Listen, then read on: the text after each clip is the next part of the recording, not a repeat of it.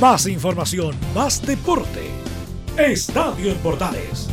Ya está en el aire con su edición matinal. La primera de Chile, uniendo al país de norte a sur.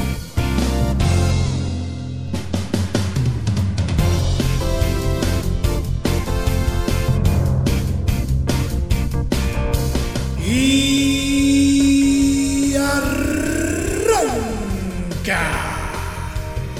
Señoras y señores, muy buenos días, bienvenidos una vez más. Eh, iniciamos una nueva semana después de un fin de bastante, bastante agitado, bastante nutrido en términos de información. Vamos a estar eh, contándole las últimas novedades de lo que ocurre con los equipos eh, chilenos en medio de la pandemia. Les vamos a estar contando lo que ocurrió con los eh, chilenos por el mundo, especialmente en las competiciones europeas.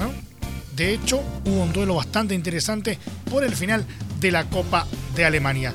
Ahí vamos a tener el informe de Juan Cristóbal Osorio y por supuesto el reporte de Laurencio Valderrama, además de nuestro querido polideportivo con lo que fue el regreso de la Fórmula 1. Aquí comienza bastante cargadito para los próximos 30 minutos, una nueva entrega de Estadio en Portales.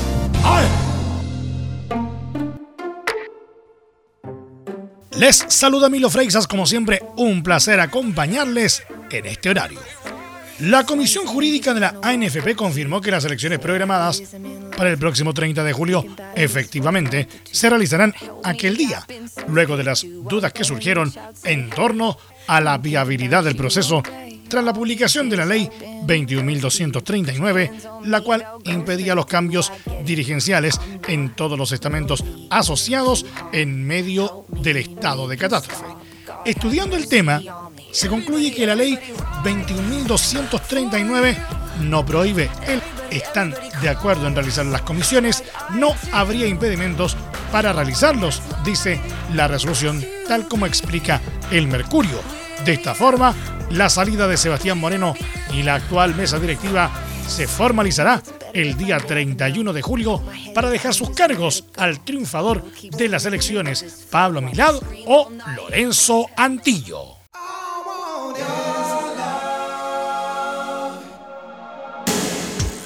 La concesionaria que administra a Universidad Católica Cruzados Sociedad Anónima Deportiva Profesional informó su determinación de continuar pagando los salarios de jugadores y cuerpo técnico de Universidad Católica, luego que no llegaron a un acuerdo para una eventual reducción.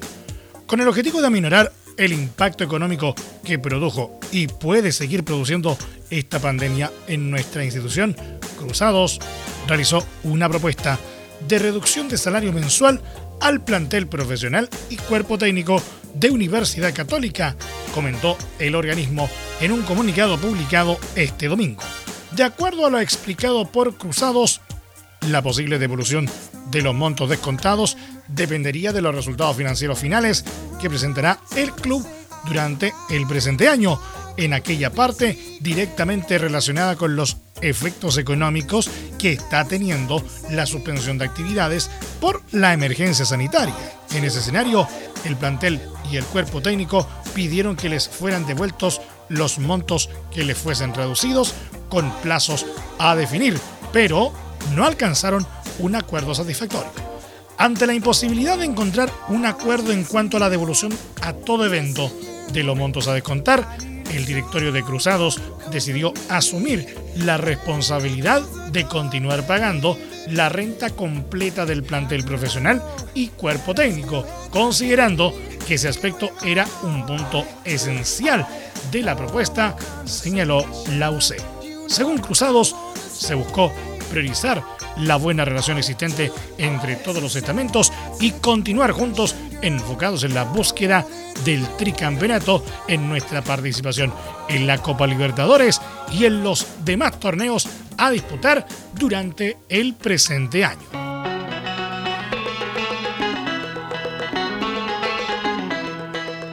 Juan Tagle, presidente de Cruzados, concesionaria que rige los destinos de Universidad Católica, comentó el receso que se vive en el fútbol chileno y abogó por el pronto retorno de la actividad. El fútbol ha trabajado seriamente en la elaboración de protocolos sanitarios para volver a entrenar primero y luego competir. En ese sentido, me parece importante seguir trabajando con una fecha de retorno como meta para estar preparados para jugar apenas las condiciones sanitarias lo permitan, siempre resguardando la salud de todos, dijo Tagle en diálogo con el Mercurio. El dirigente explicó que ante cualquier contagio, como ocurrió en otros deportes, sin duda que la salud de nuestros jugadores y de las distintas personas que participan de la actividad es la primera prioridad. Como muchas otras actividades, estamos en una situación financiera muy compleja y cada retraso en el retorno del fútbol hace que la situación sea aún más difícil, completó. Tagle también fue consultado respecto al apoyo a la candidatura de Pablo Milad en las elecciones de la ANFP.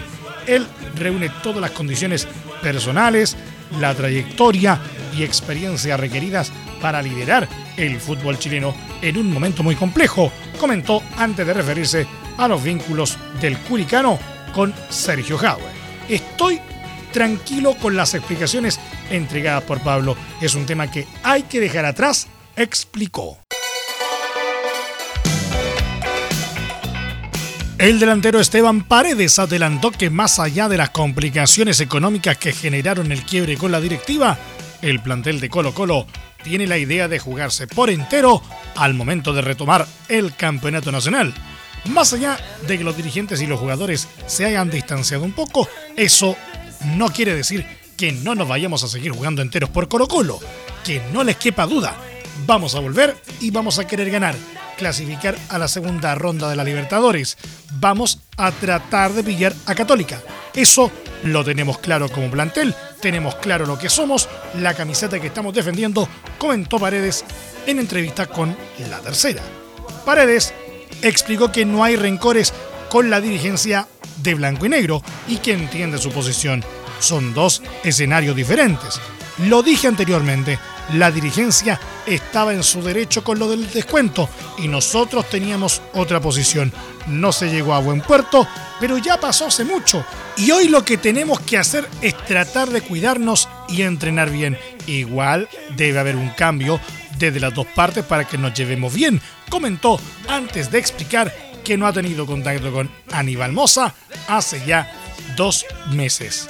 En su faceta más política, Paredes mostró su idea de cambios constitucionales. Sería bonito, sería bueno para tener un cambio que creo lo necesitamos, la gente lo necesita para que haya un, Chile más justo, que es lo que todos queremos, comentó antes de abogar por un pronto retorno al fútbol. Ya de a poco vamos a tener que ir abriendo algunas cosas. El país tiene que empezar a reinventarse. Hay mucha gente que está cesante hoy en día mucha gente que necesita trabajar para sus familias. No solo vuelven los jugadores, hay mucha gente que trabaja en los estadios. Sería bueno para todos, dijo Paredes, quien espera que en agosto se retome el campeonato nacional. La prensa uruguaya señaló que su país es el principal candidato para ser sede única de la Copa Libertadores debido al buen manejo que han tenido de la pandemia por el coronavirus de cara a un eventual retorno del torneo continental durante este año. Según el portal Ovación, los orientales corren con ventaja para ser anfitriones del certamen porque así lo certifican los informes del área sanitaria de la Conmebol y los contactos que se han establecido entre el propio gobierno uruguayo y el presidente del organismo rector del fútbol sudamericano. El mismo medio señala que la iniciativa se comenzó a gestar hace un mes entre el presidente de la Asociación Uruguaya de Fútbol, Ignacio Alonso, y las autoridades del gobierno del país charrúa, desatando un enorme interés en el presidente Luis Lacalle.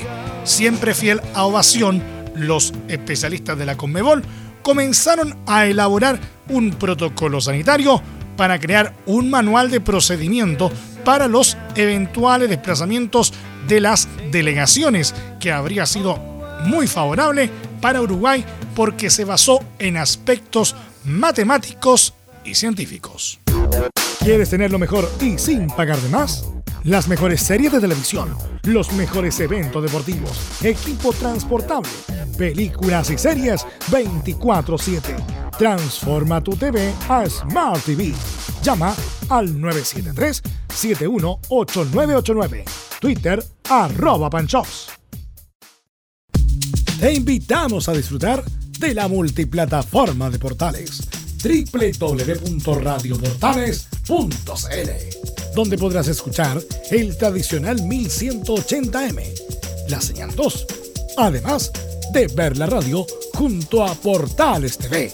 Además, te invitamos a informarte en nuestras redes sociales, Twitter, Facebook e Instagram.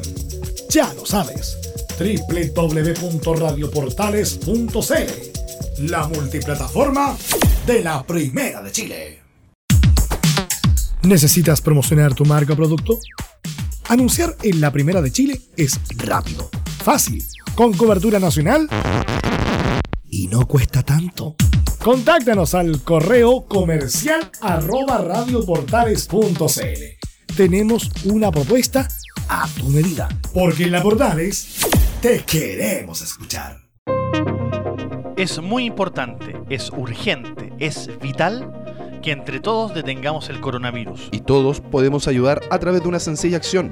Quédate en casa por tu salud, la de los niños y la de los adultos mayores. Sigamos los protocolos que entrega la autoridad de salud y evitemos contagiarnos o contagiar a nuestros seres queridos o a otras personas. Quédate en casa porque es la mejor manera de ponerle fin a este virus. Nosotros te seguiremos informando y acompañando, pero te invitamos de todo corazón que por favor lo hagas. Es muy fácil. Quédate en casa. Quédate en casa. Quédate en casa. Quédate en casa. Quédate en casa. Quédate en casa. Recuerda, al coronavirus lo derrotamos entre todos. Seamos responsables. Es un mensaje de Radio Portales, la primera de Chile.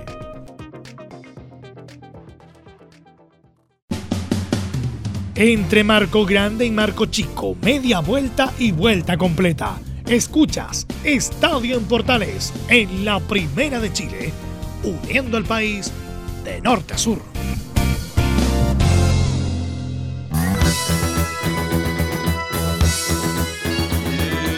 Bayern Múnich se consagró campeón de la Copa de Alemania tras cómodo triunfo en un impecable partido por 4 a 2 a Bayern Leverkusen de Charles Aranguis en la final, en un encuentro que se disputó en el Estadio Olímpico de Berlín y que significó el cierre de la temporada en aquel país. Vamos con el informe completísimo al respecto que nos trae desde Alemania Juan Cristóbal Osorio. Juan Cristóbal, buenos días. ¿Cómo están amigos de Radio Portales? Les saluda Juan Cristóbal Osorio aquí desde la ciudad de Múnich, en Alemania. Una ciudad de Múnich que nuevamente se encuentra de fiesta luego del triunfo del Bayern München el sábado en la final de Copa de B alemana. Así es porque el conjunto bávaro derrotó de manera contundente al Bayern Leverkusen de nuestro querido Charles Aranguis. En la versión número 77 de la final de Copa, el Bayern Múnich goleó 4 por 2 al Bayern Leverkusen y conquistó su vigésimo trofeo de Copa. En el encuentro que se disputó en un vacío estadio olímpico de Berlín, el Bayern abrió la cuenta tempranamente con un hermoso gol de tiro libre de David Álava a los 16 minutos y luego amplió la diferencia en el marcador con un tanto de Serge Gnabry en el minuto 24.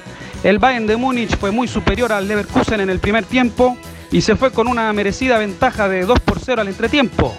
En la segunda mitad el técnico holandés del Leverkusen, Peter Bosch, realizó dos cambios buscando un mayor volumen ofensivo, pero fue el conjunto bávaro el que nuevamente anotó esta vez el 3 a 0 con un remate de fuera del área de Robert Lewandowski, que se le escapó de las manos al portero del Leverkusen, Lukas Kradecki. Sin lugar a dudas un disparo atajable, pero que el guardameta finlandés no pudo contener.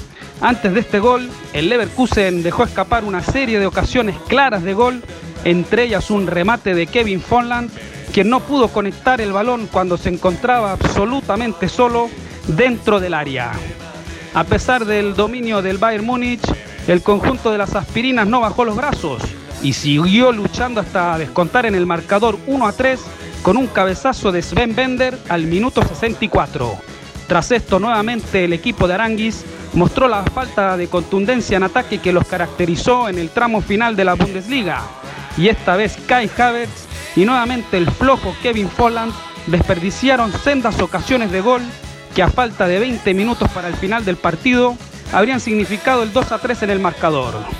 En los minutos finales, el Leverkusen se fue con todo al ataque, dejando muchos espacios en defensa. Y nuevamente el polaco Robert Lewandowski lo aprovechó y sentenció el encuentro, anotando el 4 a 1 para el Bayern de Múnich en el minuto 89. En los descuentos, Kai Havertz de penal acortó la diferencia a 4-2, pero enseguida el juez del encuentro pitó el final del partido. Un partido, la verdad es que más que digno por parte del Bayern Leverkusen, pero que nuevamente, al igual que en la Bundesliga, no fue suficiente para contrarrestar el poderío del todopoderoso Bayern München. Charles Aranguis fue una vez más titular y a pesar de que batalló como de costumbre en el medio terreno del Leverkusen, esta vez no pudo imprimirle su sello al juego de su equipo y al igual que sus compañeros, acabó sucumbiendo ante el orden y el poderío del conjunto bávaro.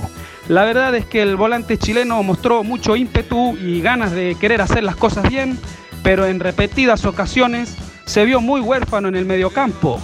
Esto en parte también debido a las flojas actuaciones de sus compañeros Julian Baumgartlinger y Nadim Amiri. Y si a esto le sumamos los tremendos errores cometidos por Edmund Tapsova en el primer gol, quien sin necesidad alguna cometió una falta infantil al borde del área, que el austriaco David Álava luego transformó en gol, y el grosero error del portero Hradetsky en el tercer tanto del Bayern Múnich, la verdad es que Aranguis poco pudo hacer para evitar la derrota de su equipo. Sin lugar a dudas, una derrota que duele mucho al conjunto del Leverkusen, quienes suman 27 años sin poder levantar un trofeo y no logran sacarse el estigma de equipo segundón en el fútbol alemán. Recordemos que el conjunto de las aspirinas se hizo famoso en la temporada 2001-2002 cuando dejaron escapar de manera increíble el título de la Bundesliga y además perdieron las finales de la Copa y de la Champions League. En Alemania los medios fueron muy críticos con la pobre actuación del Leverkusen y la verdad es que Aranguis no escapó del severo análisis que realizaron los diferentes periódicos, entre ellos la prestigiosa revista deportiva Kicker, la cual evaluó la actuación de Aranguis con una nota de 4,5, siendo este, sin embargo, uno de los mejor evaluados de su equipo. Una lástima para nuestro querido Charles, pero el fútbol es así y ahora solo queda esperar que el chileno y su equipo vuelvan a las canchas en agosto cuando enfrenten al Glasgow Rangers en el partido de vuelta de los octavos de final de la Europa League.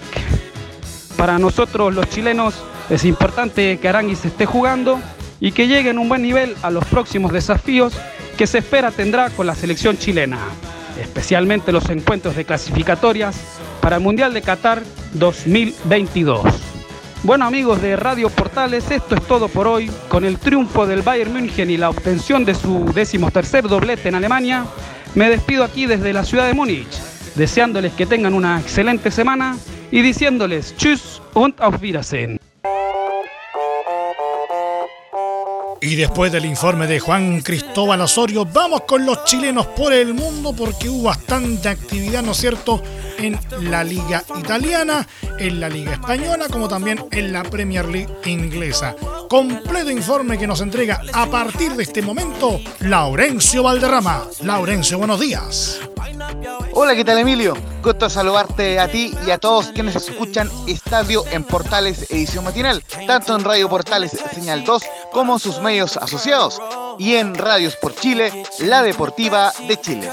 En este informe del lunes 6 de julio y en el contexto del COVID-19, nos enfocaremos en el resto de los chilenos en Europa, con las actuaciones de Arturo Vidal en Barcelona y Alexis Sánchez en el Inter de Milán, pero antes partiremos con dos chilenos que marcaron goles en este fin de semana, como fueron Junior Fernández y Eric Pulgar. En efecto, la jornada sabatina vio como Junior Fernández anotó un gol al minuto 90 en Alanyaspor, que goleó por 4-1 al cuadro de Ankaraguzu como visita por la trigésima fecha de la Superliga de Turquía. Fernández, cabe señalar, había ingresado a los 67 minutos. Con esta goleada, Alanyaspor se ubica en el séptimo lugar de la Liga Turca con 48 puntos y está a 4 unidades de la zona de clasificación a la Europa League, a falta justamente de 4 jornadas para el final. Y en la jornada dominical, Eric Pulgar se sumó no con uno, sino con dos goles para la Fiorentina, que logró un valioso triunfo 2 a 1 como visita ante el Parma por la trigésima fecha de la Serie A italiana. El volante chileno jugó todo el partido y anotó los dos goles mediante lanzamiento penal, con sendos disparos de pierna derecha que batieron totalmente al portero Luigi Sepe a los 19 y 31 minutos. Curiosamente, el descuento local de Jura Kukka a los 49 también fue de penal.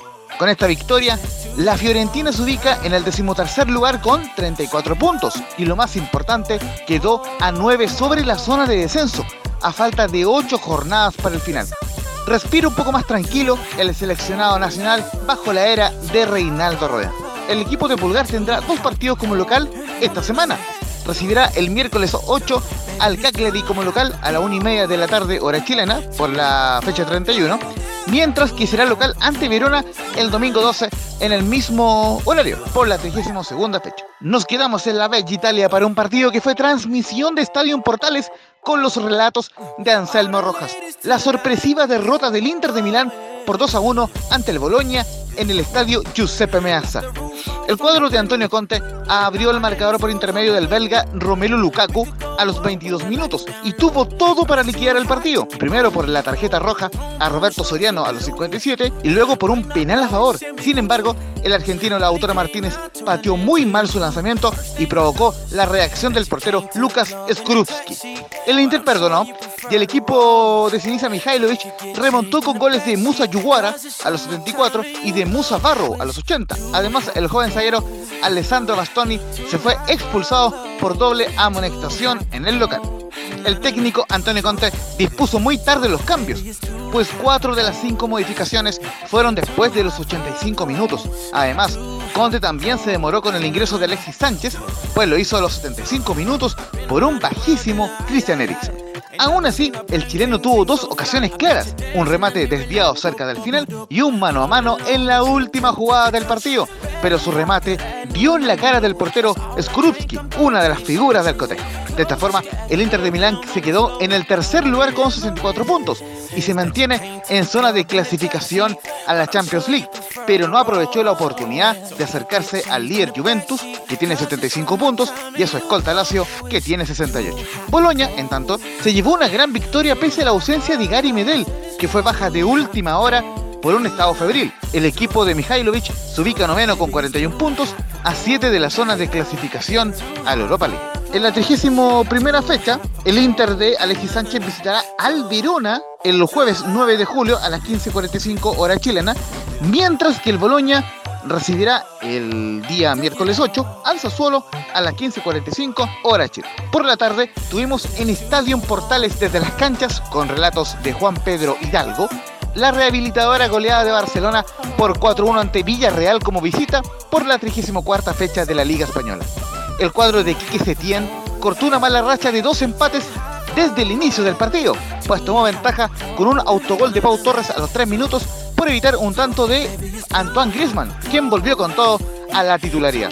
Más allá del empate de Gerard Moreno a los 14, el Barça fue muy superior y tomó la ventaja con dos golazos de Luis Suárez a los 20 y del mismo Griezmann a los 45, tras sendas habilitaciones de Lionel Messi. Cerca del final, Ansu Fati puso el 4-1 definitorio a los 86 minutos.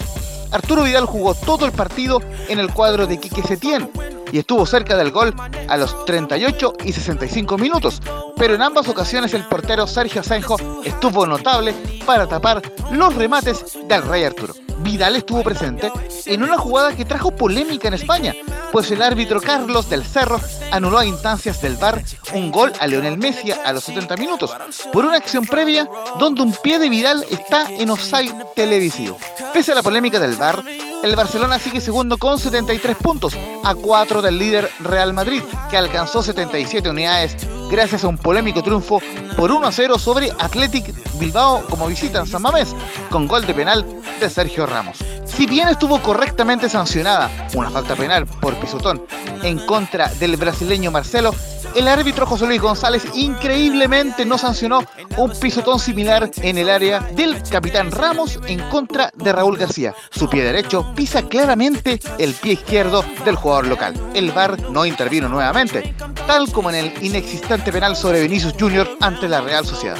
Todo esto enfureció al presidente de Barcelona, José María Bartomeu, quien declaró lo siguiente, abro comillas, en la mejor liga del mundo, el VAR no está a la altura, es poco equitativo y parece que siempre favorece al mismo. Cierre comillas. En este caso se refiere al Real Madrid. Después Bartomeo agregó lo siguiente. Esta es una victoria importante. El equipo ha hecho un partido muy serio y podemos estar satisfechos. Seguiremos luchando en la liga hasta el final. Cierre comillas. Lo cierto es que al menos Barcelona pudo festejar algunos récords, además de la goleada ante Villarreal. Primero, Barcelona llegó a los 9.000 goles en la historia del club. También, el uruguayo Luis Suárez alcanzó al histórico húngaro Laislao Kubala como el tercer máximo goleador en la historia del Barcelona, con 194 conquistas. Y por último, Lionel Messi alcanzó la mayor cantidad de asistencias en una temporada de Liga Española con 19. Ello se suma a que sigue como el máximo goleador de la liga con 22 tantos. Quedan cuatro fechas para el final de la Liga Española, donde Barcelona y Arturo Vidal volverán a la acción este miércoles 8 en el clásico catalán ante el español, que está a un paso de descender a la segunda división. Este partido se jugará este miércoles 8 a las 4 de la tarde, hora chilena, en el Camp Nou. Por último, cerramos este informe con el portero chileno Claudio Bravo, quien vio desde el banco de suplentes la sorpresiva derrota del Manchester City por 1 a 0 ante el Southampton. Cabe señalar que el gol de Che Adams fue un remate de 40 metros que sorprendió adelantado al portero brasileño Ederson Moraes, responsable del gol. De esta forma, el City de Guardiola se quedó segundo con 66 puntos y aún no ha asegurado su clasificación directa a la Champions League, pues tiene 8 puntos de ventaja sobre el Leicester City, que va a tercero con 58 unidades. Su próximo rival será Newcastle United el miércoles 8. Estimado Emilio, te mando un gran abrazo a la distancia a ti y a todos quienes escuchan Estadio en Portales edición matinal desde acá, desde una comuna de Cerrillos que sigue en cuarentena total y por lo mismo les invitamos a seguir las medidas de prevención al máximo posible, a respetar las cuarentenas y a seguir la campaña de Radio Portales Quédate en casa. Muy buenos días y que Dios les bendiga. Y cerramos con nuestro querido polideportivo, el finlandés Valtteri Bottas de Mercedes. Se convirtió en el primer líder del Mundial de Fórmula 1 tras ganar este domingo el Gran Premio de Austria, en el que el monegasco Charles Leclerc de Ferrari fue segundo tras beneficiarse de la sanción de 5 segundos del inglés Lewis Hamilton, también de Mercedes, que había cruzado la meta en esa posición. El inglés Landon Norris de McLaren, que acabó marcando la vuelta más rápida, también se benefició de la penalización al británico y firmó el primer podio de su carrera en Fórmula 1 al acabar tercero una prueba que tuvo un final alocado con accidentes, sanciones y tres entradas del coche de seguridad en la que su compañero español Carlos Sainz fue quinto por detrás de Hamilton y el mexicano Sergio Pérez de Racing Point sexto. En séptima posición se clasificó el francés Pierre Gasly de Alfa Tauri, mientras que la octava plaza en su retorno a la Fórmula 1 la ocupó su compatriota Esteban Ocon de Renault. También entraron en los puntos el italiano Antonio Giovinazzi de Alfa Romeo, que fue noveno, y el alemán Sebastian Vettel de Ferrari, décimo este domingo en el Red Bull Ring de Spielberg. Este circuito albergará el próximo fin de semana la segunda de las ocho pruebas del Mundial inicialmente anunciadas, el Gran Premio de Estiria.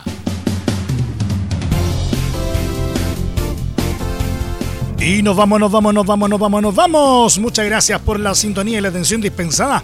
Hasta aquí nomás llegamos con la presente entrega de Estadio en Portales en su edición AM a través de las ondas de la Primera de Chile. Les acompañó Emilio Freixas. Muchas gracias por la sintonía y la atención dispensada a través de nuestras plataformas digitales, nuestros medios asociados en todo el país y también a través de la Deportiva de Chile radiosport.cl que este fin de semana cumplió nueve años ya al aire. Nuestro cordial saludo para todos quienes laboran en Radio Sport. Les recuerdo que a partir de este momento este programa se encuentra disponible a través de nuestra plataforma de podcast en Spotify. Búsquenos como Estadio en Portales. También en los mejores proveedores de podcasting y por supuesto en nuestro sitio web www.radioportales.cl. Continúen disfrutando de la programación de Radio Portales porque ya está aquí, portaleando la mañana a continuación. Más información luego a las 13.30 horas en la edición central de Estadio en Portales junto a Carlos Alberto Bravo y todo su equipo. Que tengan todos un muy buen día y lo más importante, ahora más que nunca, quédate en casa, que el próximo puede ser tú. Ojalá que eso no ocurra. Que tengan todos una buena jornada y un mejor inicio de semana. Más información, más deporte. Esto fue Estadio en Portales, con su edición matinal. La primera de Chile, uniendo al país de norte a sur.